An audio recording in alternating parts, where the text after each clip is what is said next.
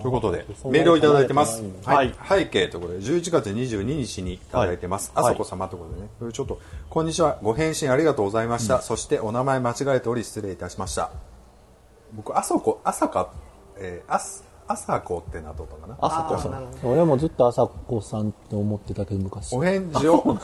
全朝子さん。他のとこに投稿してんのを読んでるの聞いてあれ間違ってるってそっちを思って あそこさんって間違ってるなと思って。あ ごめんなさい。正解はあそこさん。あそこですね。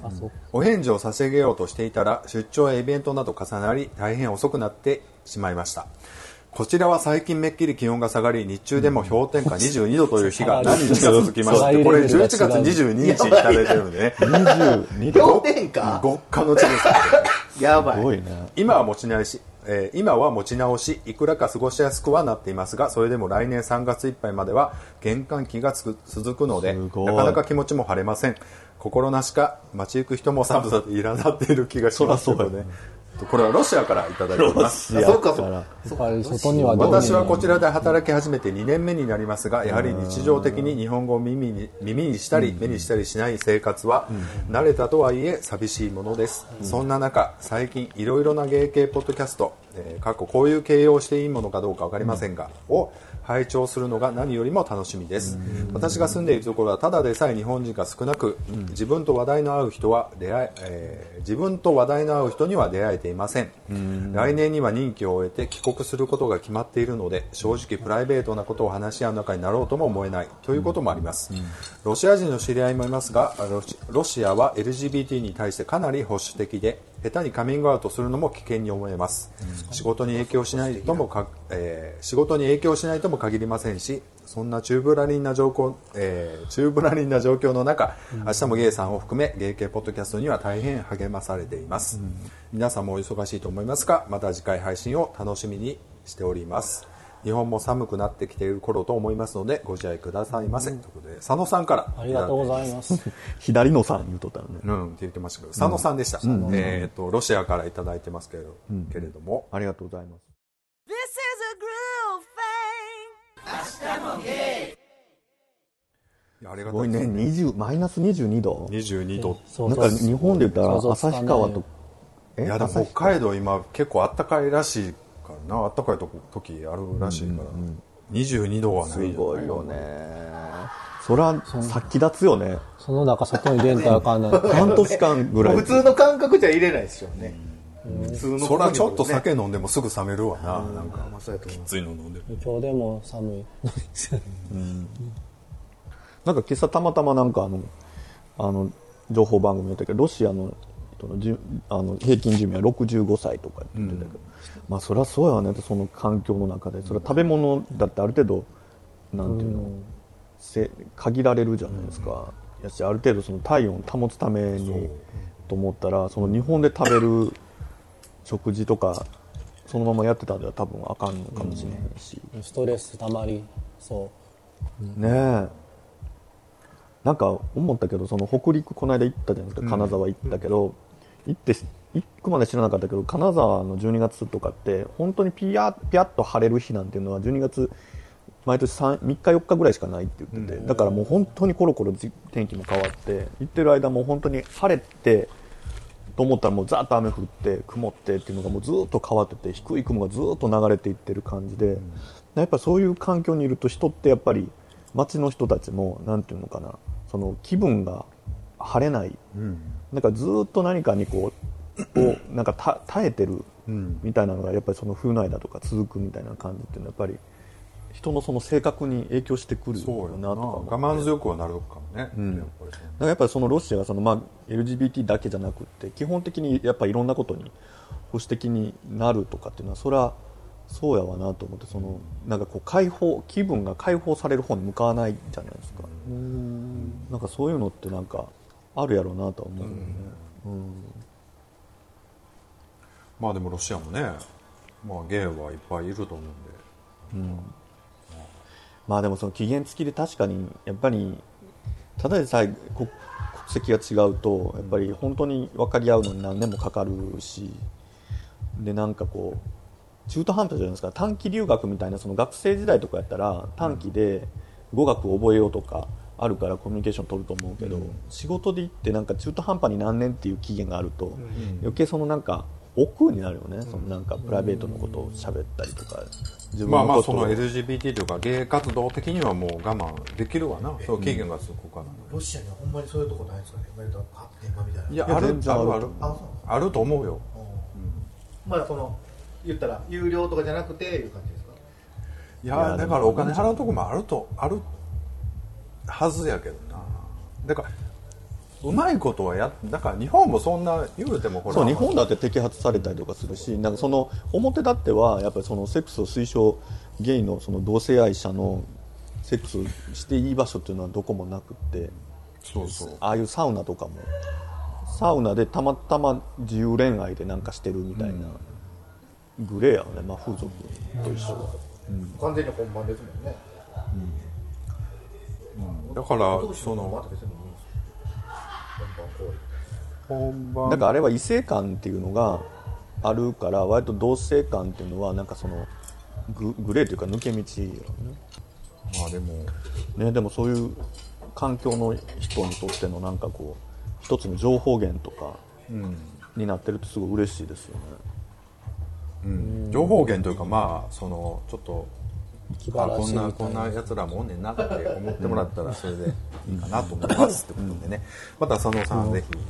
寒い中メールくださいということでお願いします。かロシアのお願いします。ロシアの情報とかってあんまり入ってこないじゃないですか。あの意外と。まああんまり発信できないのもあると思うんですよロシアからっていう意味ではね、ね。だからやっぱりその難しいけどでも、まあ、世界は広いからいろいろやるやろうなと思ってね。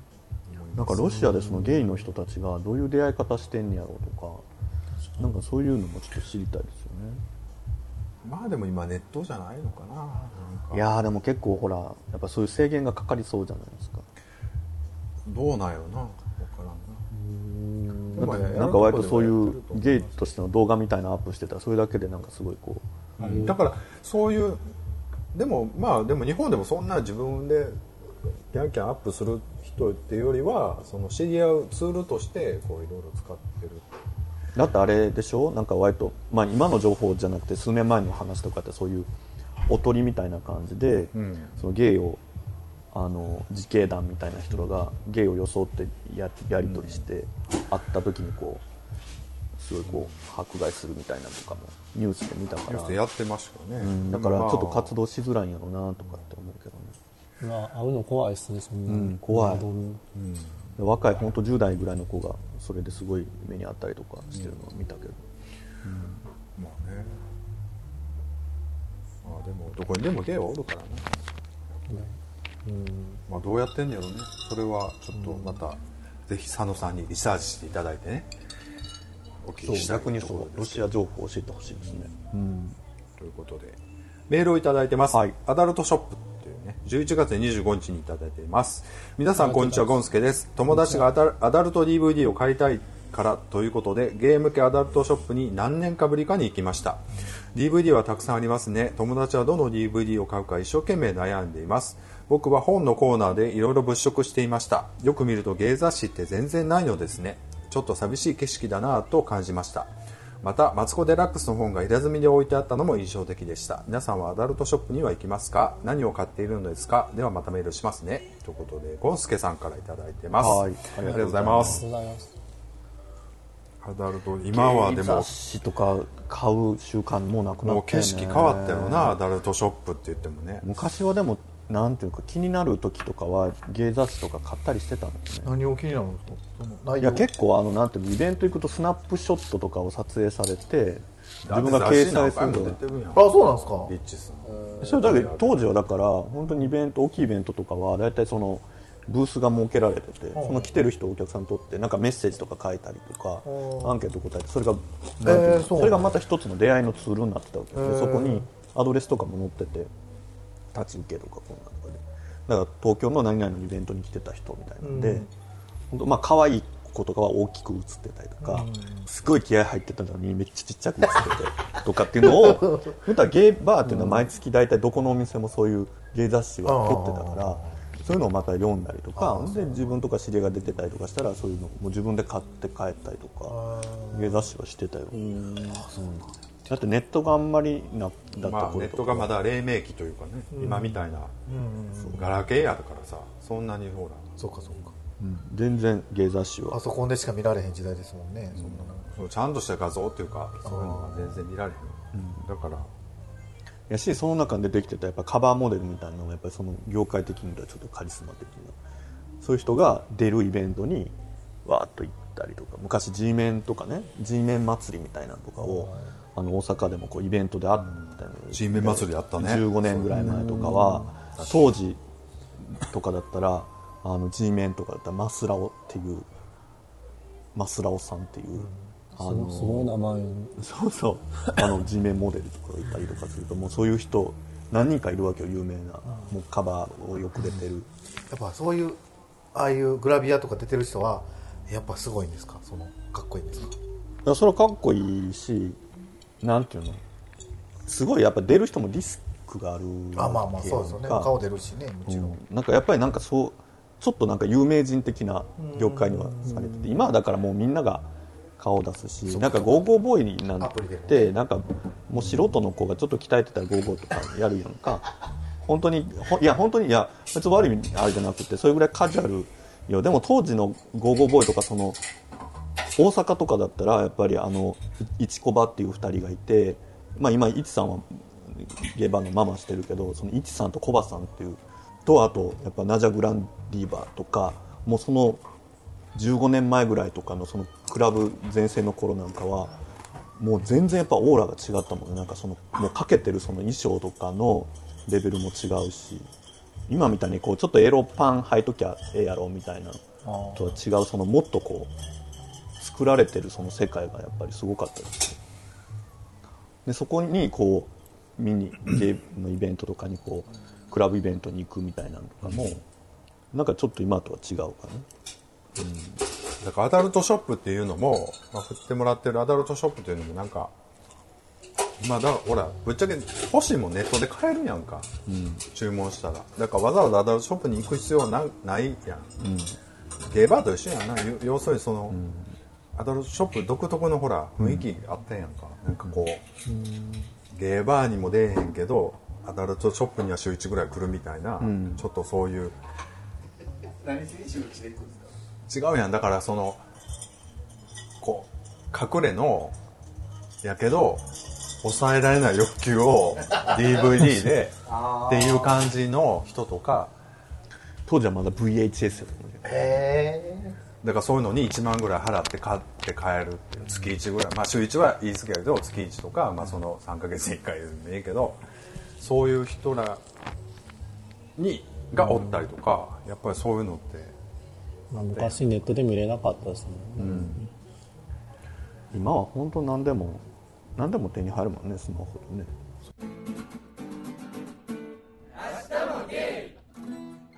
メールをいただいてますはじめましてです。12月3日にいただいてます。123にいただいてきましたよ。あら。ひじきと申します。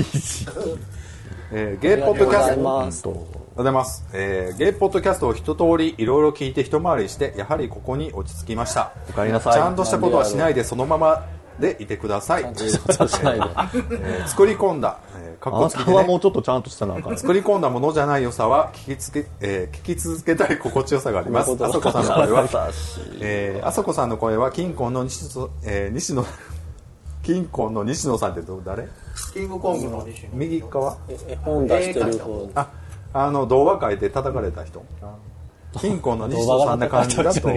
ー感じと思って聞いてます。野こんなに噛まへんけど。なえー僕は今年の12月で41歳になる同年代です。過去間に合えば誕生日おめでとう。おめでとうございおめまでとうございます。おめでとうございます。いいつ誕生日？何日やったえー12月っていうふうにね書いていただいてます。同年代の皆さんに広げてほしい話題があります。過去老後です。老後、計画的な話からの理想や現実的な話などなど僕は今のところ誰かと付き合うとかは考えていないので、えーか個星で歌ってください。滑ってもって書いてますね。あら。で歌詞を書いていただ提案いただいてます。何何あそこさん歌ってくれんの？えーちょっと歌詞をちょっと今から読み上げますのでそこから節を一人一人つけて歌っていきましじゃあもうょうかそれ替え歌でしょ、あ変えたの？これ。だってラララでしょそれ。大黒大黒摩季の。ラララの替え歌でしょ。どんな歌やったっけ？大黒摩季のラララって。みさんがラララララ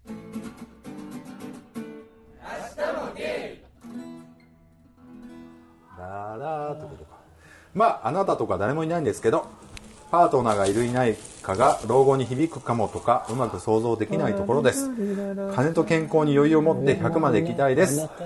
ダブンということでありがとうございます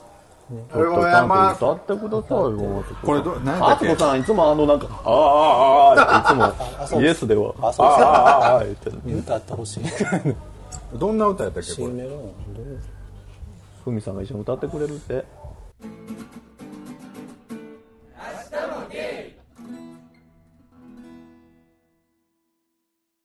変わってないと思う。変わってない。これ同じ歌詞やんな。替え歌じゃないっすねこれ。替え歌じゃない。こうやって見ると替え歌やと思ってたこうやって見ると。確かに。ひじきさんもひえ替え歌ってなったらね 替え歌かなと思ってよく見たらあ違う違う替え歌とは一言も考えてないか書いてないわ、僕は今のところ大丈夫です。見たら付き合うとわかるやろ。考えてないので「てんてんてん」の後大黒摩季を歌ってくださいっていう話で。これどんな歌やってる元歌聞きます？聞かないでまさそこまでまあしない。いいか。星が出すそこまで。あそうかこれ大黒摩季の「ラララ」をちょっと書いてもらっててね要するに。多分だから老後にぴったり合う歌詞をね。そうかそうか、うん。まあこういう気分をですよっていう。ね。なるほえど、ね、ほんでそこでもうあれですか？その後は終わりなく。そう。だから老後についてちょっと話題振っていただいてるんで。そう。そこで揉めるってなった。老後ね。あそうかそうか。なるほどね。これ大黒摩季マキ姉がお好きなんですね。まあ記念に人気ありますもんね。でもなんかあのえっとあ大阪とかだ。あのディスタ、あのそういうゲイのコミュニティの、あのスペースとかでもなんか、まあ、定期的に結構最近こう年配の人向けのそういう情報交換のなんかイベントみたいなのがあったりとか、あとそういうゲイでその介護系の仕事をゲイとしてやってる人たちがそういう、あの説明してたりとかあとなんかカフェのアアバンテさんとかは、まあ、ゲイ特定じゃないけどその独身単身者向けのそういうなんかまあ、まあ言ったら自分のこう亡くなった後のそういうなんていうのかな、ことの、とかね。なんか割とそういうやっぱりほら今もう情報もあれだから昔みたいにそのゲイの人でも年配の人って昔は結婚して家庭持っててゲイの人多かったけど、今はもう本当にもうずっと単身でゲイとして生きてる人が結構年配になってきてるから、結構リアルにそういうのがいろんなところであの情報交換がされるようになってきてて、なんかそそれはすごくいいことやなと思う、自分もなんかいつかはそういうことも仕事としてなんかちゃんとししたいなと思うんやけどなんかやっぱり関心を持ってる人たちが、あの増えてきてるのはいいなと思う。ん。ですよ、まあ、かなりリアルじゃないですかやっぱり、老後ね。多分僕らの世代はまだその自分のこととしてはあれなんだけど50代60代の人たちかなりやっぱ人数多い世代やからその人たちが割とこう、まあ、当事者意識でこういろいろ思ってるのは情報として上がってきてるかなと思いますどん。な感じなんよね。だからその50代60になってみないと見えない景色だと思うんですけど僕なんかまだ40まあ3やからここから50代になったらまた状況全然変えれるっていうほら根拠のない自信っていうかな。いやーそれは厳しいね。いやだからそそこやんか。だからそれはそういう見方もあるしまだもうちょっと可能性があるというかそのいや変えれるっていう意味は違う今の仕事を続けてないかもしれないし相手も変わるかもしれないしそのまだ予定立てれないというかさ、まあ、子供もいないしさそのあんまり責任もないわけやん言うたら。だからそれは割と自分でちょっと違う道も選べるっていう可能性を感じてる面はあるあるわけよ。要するに。ね、結局でもねなんか今自分はリアルに50代60代に70代ぐらいの人すごいよく見てるけど結局なんかねもう昔の担保を切り崩して、まあ、貯金みたいな感じでなるのね。なんかそのなかなか60代とかになって新規の知り合いとか人そういう人のつながりってやっぱ作りづらい。結局昔の名残でいやねでも人も亡くなるしそれになっていく分なんかやっぱり年々こうなんていうか、まあ、寂しくなっていくっていうのがあるから、多分なんかどっかで老後に向けて何かあるっていうよりはやっぱ30代40代のうちにある程度こう、その将来に向けてその多分一番はね人なんよね。おお金も大事やけど多分人の担保をちゃんと作っておくっていうのが一番大事やなっていうのはそれすごいリアルに思う。だからお金いっぱいあるけどものすごい寂しそうな人ってすっごいいっぱい見るからそのちょっと年齢層高いあのゲーバーとか見ても。でもその割ともう細々と年金生活みたいなのしてる人も本当に昔ながらのこう本当にこうあのいい付き合いができてる友達がたくさんいる人っていうのはすごくなんかいい老後を送れてるなっていうのは見るからやっぱり人の担保をいかに割と若い時に作るかみたいなのが大事かな。と思いますね。それってだから一番難しいじゃないですか人の人間関係って。なんかお金増やすことの方が簡単じゃないですか。それは全芸関係の、ってことでそう。もうそうだし家族との関係もそうやし、まあ、カミングアウトをしてる人とかやったらそういう理解者を増やすとかも大事やし、まあいいろんなことやと思う。うん。まあまあそうですね、人によって違いますもんね作る、僕が思うのはだから今予想できないなっていうふうには思う。だから人間関係もその大事にするよ。それは大事にしないといけないというかそれは今まで通りやっていくんだけど例えば50代どういう景色が見えてるのかっていうのは全然想像もできないしそこのために打算的に用意するっていうよりはまあまでも一緒やな。別に。30代が40代になる時の変化と30代あいや40違うね代から50代僕が思うのはさ例えばもうベルギーに働きに行ってるかもしれんなとかそういう話を。だから要するに老後の話で言うとね、うん。だからそういう意味でそのキャリアキャリアのプランとしてなんかその老後っていうことに関してはちょっとまだ俺的にはあんまり見えない、うん。だからのんけみたいにさ例えば子供がおったらそんな経験に動かれへんわけ。だからそういう意味ではそのなんかまだこっから2回転ぐらいなんかあるんちゃうかっていう薄々思ってたりもするからそういう意味ではこうなんかいろいろどうなんやろうなと思ったりするっていう話要するにうん。あそれはまあそれはそうそうそうそう。いうこと。だからちょっとベクトルが今の話は違うけど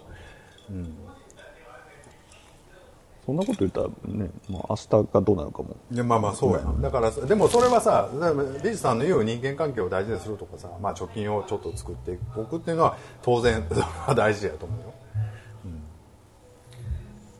なんかね自分は彼氏と一緒にいてすごくなんか寂しい思いをすることも多くてそれってなんかなんていうのかな、まあ、結構恋愛に依存して生きてきた人やから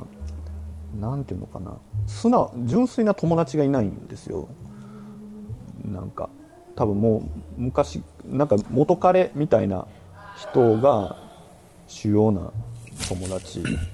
友達なのかな？つながりやったりとか。あとはその商売でつながってるというか自分自身がお客さんで自分をこうお客さんとして扱ってくれてる人とは人間関係ができてるけどでもそれって結局自分がお客さんであり続けないとつながらない関係やったりとかするのを見てるとうんなんか結構そういう恋愛体質な人多いじゃないですかこっちの世界って。なんか友達なんか付き合ったらもう付き合った相手だけでいいみたいな感じの人を見てるとうんなんか結局なんかそこにいつまでも依存してないといかんねやろなみたいな。なんかそういう恋愛抜きででもなんか信頼し合える相手っていうのがいかに作れるかがポイントなんやろなってすごい見てて思う。だから自分なんかは今付き合ってるけど向こうからしたらやっぱり自分に対する依存度も高いわけですよやっぱり、どうせやったらそこまでは言わないけどやっぱり最後まで見見てほしいというかいてほしいっていうのがすごいそれを感じるから。うん。なんかあんまりこう若い時からでもすごく恋愛に依存しすぎて生活してるこっちの子とか見るとなんかなんか将来がこう危ういなって感じたりはしますけどね。まあでもそれのんけでも一緒やんな。だから結婚して安泰やと思ったらもうその結婚っていう中で閉じこもってたらそこが壊れ壊れるっていうかそう変わった時にものすごいこう不安になっちゃうから、やっぱそれはでも変われへんと思うのか。いろんなチャンネルというかさ。でもなんていうの？のんけやったらさ一応その社会的な保障をされたりするわけじゃないですか。一旦その結婚してその亡くなったらその亡くなっただけのいろんな権利があったりそれがこういろいろ保障されるとかっていうこともあるからなんとなくその寂しさはあるけども別のもので補うことがこうできたりするわけじゃないですか。でもまあその生活と経済的なところは全然違うよね、権利そう。うん、でもゲイってなんかそれもないのにその相手だけに依存してしまうっていうのがすごく本当に危ういなみたいなのはあるかな、確かに、そうね。どうですか？キャンディースさんその辺は、まあキャンディースさんはな。大丈夫やと思うわ。どういうことですか、でも僕友達のんけの人多いですで地元の子とか、やっぱだから今ビジさんが言うてる話で言ったらのんけの女の人がさ結婚ししてました。でももうちょっと振られ離婚ってなった時にバーってもう慰謝料もなくあのその放り出されるみたいな話じゃないの？言うたら、まあ、恋愛が終わったら恋愛が終わるというか、まあ、結婚生活契約が終わったらもうそれですごく経済的に不安になるし、でもそのやっぱりそれはまあ男の場合とはまた違うかなでもね。そうやっぱりなんかその家族でもでも男同士でさ、その経済的な依存度っていうとそこまではいかへんやん。まあ人によると思うねんけどまあそれぞれ独立採算でやってるカップルの方が多いと思うねんか、まあまあ分からんな、まあ、俺の知ってる範囲で言うと。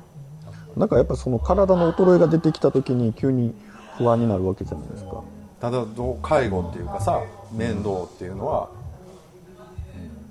うん。無償でどこまで奉仕できんのって言ったらそこまでの担保がとかってそういうこう、泥臭い話なのかなじゃあ、やっぱり見ててすごい思うのはなんかその人から必要とされるっていうことがなくなるっていうのが一番し寂しいと思うんですよ人として。なんかやっぱり今彼氏見てても、やっぱ勤めてる時っていうのは責任ある立場やったから、一番言ったら会社の中ではこう必要みんなから必要とされてそれがストレスになるぐらい必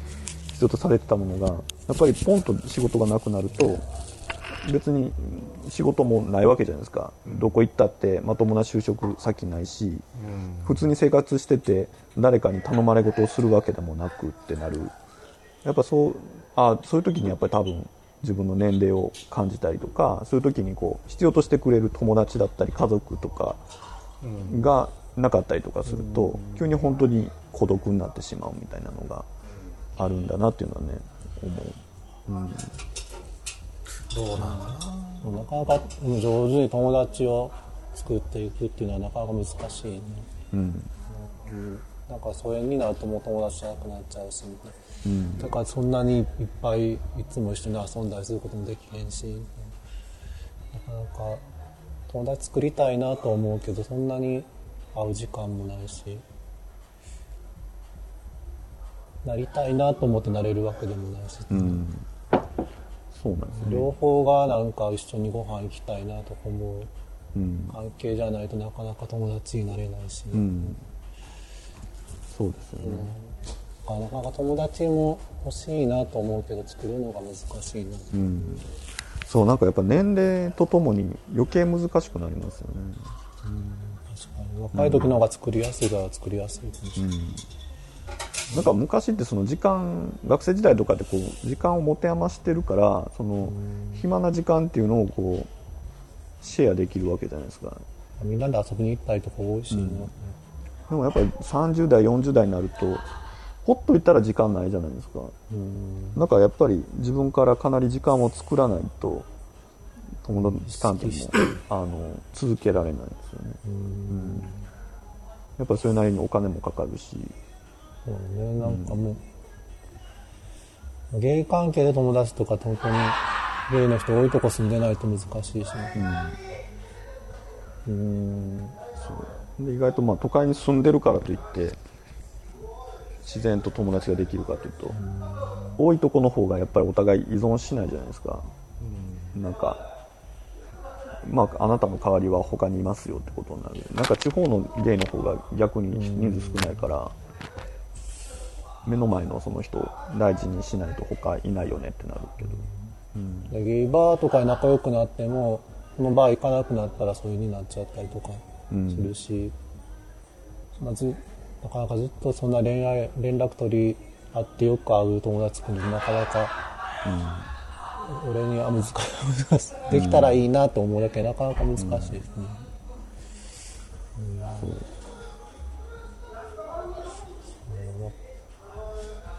なかなかそうそうね。なんか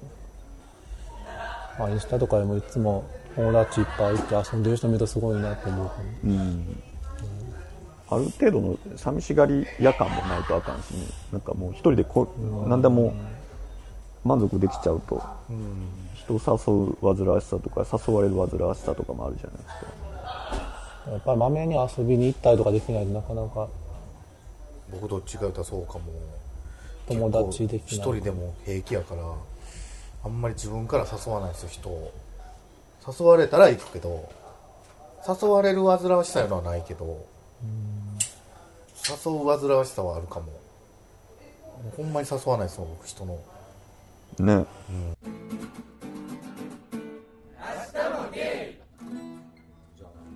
んか今年振り返って芸的な話題ということで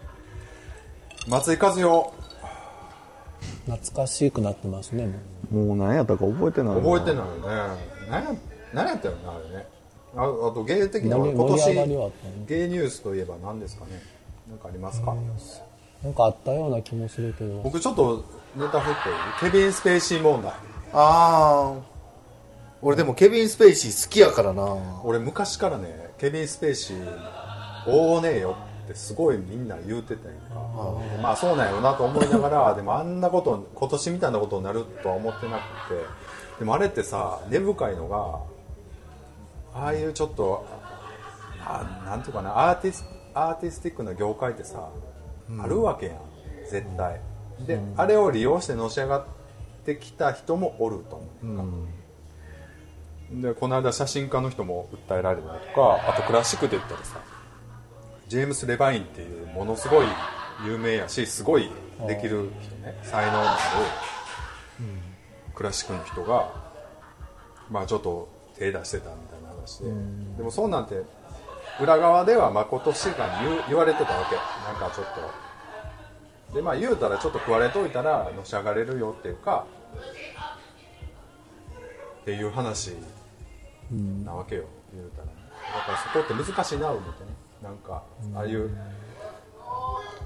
どこでもあったやん。モデル業界もそうやし写真家もそうやしああいうクラシックの界隈でもそうやし。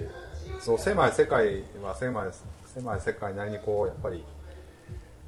ちょっとなんていうか枕営業じゃないけどやっぱりそれはウィンウィンっていうかこう持ちつ持たれつでちょっとやってきたみたいな。ただそこでやっぱりちょっと不本意っていうかさ。やった人がやっぱ訴えていくんやろうなとは思うから、まあ、時代の流れって言ったらそうなんかなと思ったりもするけど。あでも食われたからってみんなのし上がれるわけじゃないですそうよ。よだからそうなんだけど、そこでうまい。だどの業界でもだから体どうのこうのっていうよりもやっぱりそうやって気に入られる気に入られないっていうところでやっぱり人間関係でそういうとこって、もうウィンウィンって言っても大体の人はウィンウィンじゃないから問題だったじゃないですか。そうそうそうそうやな。だからそういうことやと思う、でもそれでその同性愛というセクシャルなことになるとやっぱり難しいってことやと思う、なんかでも仕事ってさそのき主観的なものってすごいあるやん。気に、うんそれこのは人に気に入られる気に入られへんっていうところで、やっぱりそこで体関係が入るか入らないかっていうところの違いかなと思ったりもする会会社とかもうほんまにそうですよそうそうそう。だからそうどの業界でもそうやと思うんだけどそこでなんかそのまあちょっとしゃぶらせるしゃぶらせへんみたいな話にな,、なってきたくるとやっぱりちょっとそれは別問題っていう話やとは思うねんけども、なんやろうなまあ難しい難しいじゃないけどちょっとモヤモヤするなと思ってね個人的には。そのはっきりさ白黒つけてバッサリ切ったらいいいいのかっていうふうにもちょっと思ったりするわけ。だからやっぱりそのすごい才能ある人ってやっぱりその他が全然ダメダメな人がいっぱいおるわけ、っていうね。ほんならその法律を守ってさ絶対そういうことしないっていう人だけで芸術は作っていけるのかっていう話かな。だから言うたら。まあでもそれは傷つく人がおったらやっぱりあかんってことなの。まあでも時代やわね。その。しょうがない。だって今はやっぱり潔癖を求められるもん。なんかそのどれだけでも上げ足が取れるじゃない？今なんて。昔は著名人の上げ足を取ろうと思ったらよっぽどな証拠をつかんで週刊誌みたいなそういうメディアに持ち込まないと上げ足取れなかったのが今は軽く写真とか撮って SNS に載せるだけで有名人とかをスコンとやれるわけじゃないですか。だからそのもう表も裏も全部潔癖に守れないとやっぱり著名人っていうのはすぐあかんくなるみたいな、あるじゃないですか。なんかそれはかといってだから昔が良かったとかそういうものは必要や悪やったって言ってもしょうがないしあでもそういう業界に言うとやっぱそれで腹立つ人は多いんやろうなと思う。でもそうそうそうやってこうその業界から離れていった人はいっぱいおると思う。かそこでうう訴えても全然聞いてくれなかったっていう時代があってでやっぱり今はでそのケビン・スペーシーはさの問題ってさその流れがあってその前にそのハリウッドのすごい大物プロデューサーを女の子が訴えたっていう流れがあってハリウッドってやっぱりそういうところいっぱいあるよっていう流れの中でケビン・スペーシーが出てきたっていう話みたいに僕は思ったのね。でケビン・スペーシーもケビン・スペーシーでさもうすぐ認めてごめんなさいってししてまあじゃあ認めるんだったらもうダメだよっていうことになったっていうことなんだけど。まあ日本の芸能界もこの12年ずっと不倫がどうのこうのって言ってるのと一緒でまあそういうもんやと。なんかまあ本当に叩き始めたらもう芋づる式にいろんなところがバーッとなる。そこでさ日本に来ると一番大きい問題あるやん。日本って。日本の芸能界って。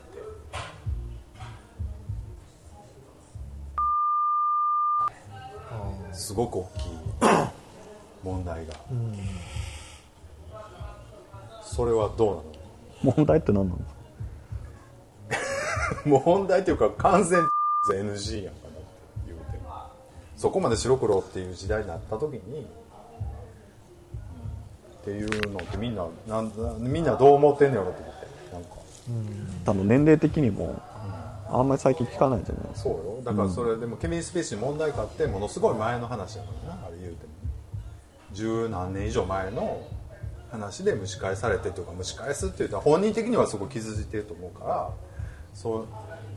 それはまあでも昔そのもっと人がまあ暴露本書いたりとかして、まあそういうのあったけどでも日本はまだそれを力でこうねじ伏せるといそううそうだからそこかまだはまだ全然、まあ言うても、そういうことなんやろね今はだからもともとののそういうセクハラ問題の方が大きかったけど今はどっちかというとお姉さんの方のやっぱりああいうの方がよっぽど問題が大きくなって問るから。題大きいっていうかそれは飛びつきやすいと思うねやっぱり根本的にはさやっぱりセクシャリティの問題の方がさやっぱりなんかひどいわけ。やっぱり冷静に考えると、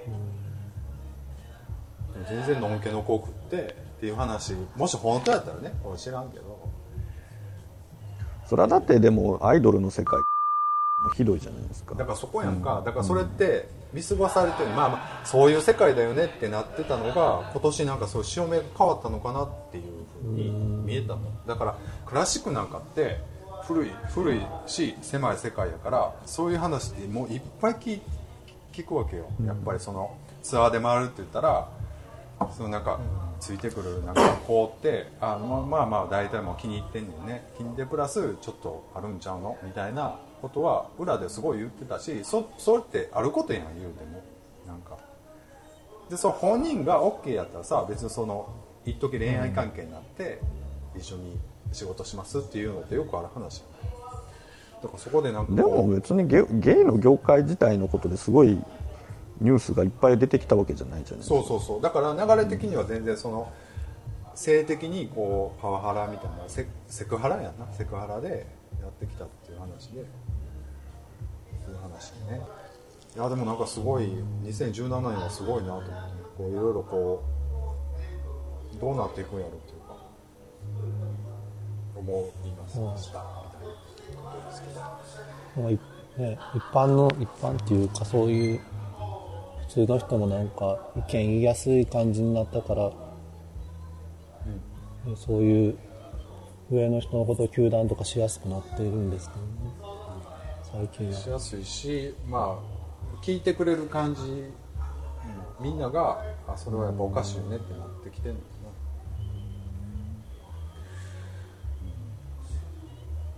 な、でもすごい大きな流れだなと僕は思いますね。なんかそういうそれって。なんかこう慣習的にまあまあなあなあになってたところがやっぱりそれダメなんだって